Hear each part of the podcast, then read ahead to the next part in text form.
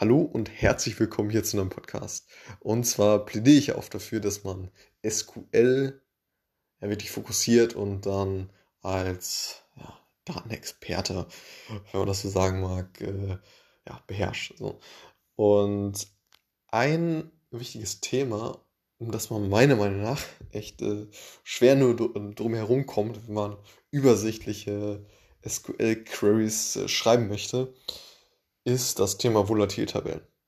Und ich kann mich noch ganz gut erinnern, als ich ja so die ersten Berührungspunkte mit SQL hatte, dass ich einen Weg gesucht habe, um diese Aggregation, die ich gerade durchgeführt habe, ich hatte von verschiedenen ja, Tabellen, die irgendwie im Data Warehouse liegen, habe ich so eine Aggregation durchgeführt.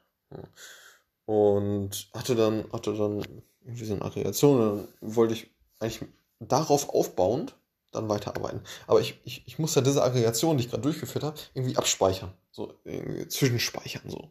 Damit ich darauf aufbauend, auf dieser Tabelle, die ich gerade aggregiert habe, äh, weiterarbeiten kann. So. Und da habe ich nach einer Lösung gesucht und dann auch dementsprechend nachgefragt und kam dann sehr schnell auch auf das Thema ja, volatile Tabellen etc. Und ähm, genau, es geht darum, dass man, ja, das sind keine persistenten Tabellen, das heißt, das sind keine Tabellen, die du jetzt ähm, ja, wirklich ins Data Warehouse schreibst, dass die dort abliegen und ähm, ja, dann irgendwie aus dem Data Warehouse zur Verfügung stehen.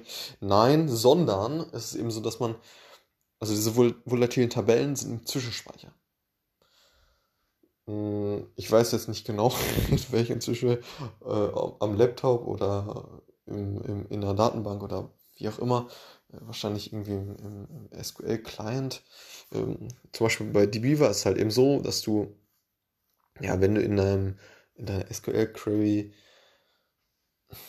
ja, wenn du die jetzt lädst, eine volatile Tabelle, du arbeitest gerade in, in dbeaver als SQL-Client, sondern erstellst eine, eine volatile Tabelle und wenn du die Session wieder schließt, also wenn du die Beaver schließt, das Fenster, dann ist eben so, dass, äh, dass diese Volatility-Tabellen auch nicht mehr vorhanden sind. So.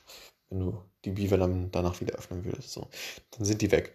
Mm, so, weil, weil die halt eben nicht, äh, ja, nicht fest geschrieben sind. Ne? Also sie sind jetzt nicht im Data Warehouse, äh, hast du die jetzt nicht reingeladen oder ähnliches, sondern die waren lediglich im Zwischenspeicher. Das ist auch das Prinzip des ganzen Themas. So, du willst ja auch gar nicht unbedingt dann äh, ähm, wirklich ins, ins äh, ja, fest ins Warehouse schreiben, so.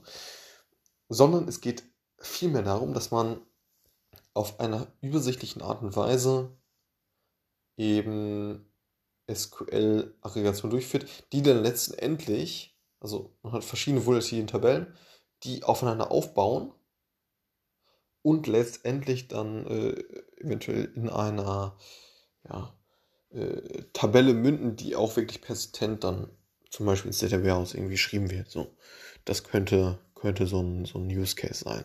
So, und damit schafft man das eben, ne, und, und das ja, Pendant wäre irgendwie eben, eben so Subqueries zu schreiben, die allerdings meiner Meinung nach äh, ja, unübersichtlicher sind und ähm, genau, so ist es eben sehr, sehr gut möglich, mit diesen ja, volatilen Tabellen eben eine ganz gute Übersichtlichkeit äh, darzustellen. Und es gibt wahrscheinlich noch andere Wege, wie auch immer. Auf jeden Fall ist das ein Weg, den man meiner Meinung nach ganz gut, ganz gut gehen kann, um eben übersichtliche Queries zu schreiben.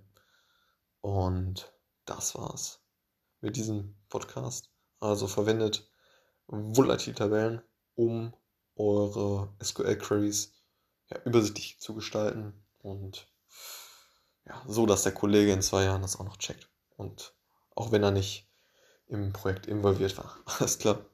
Bis zum nächsten Mal. Ciao.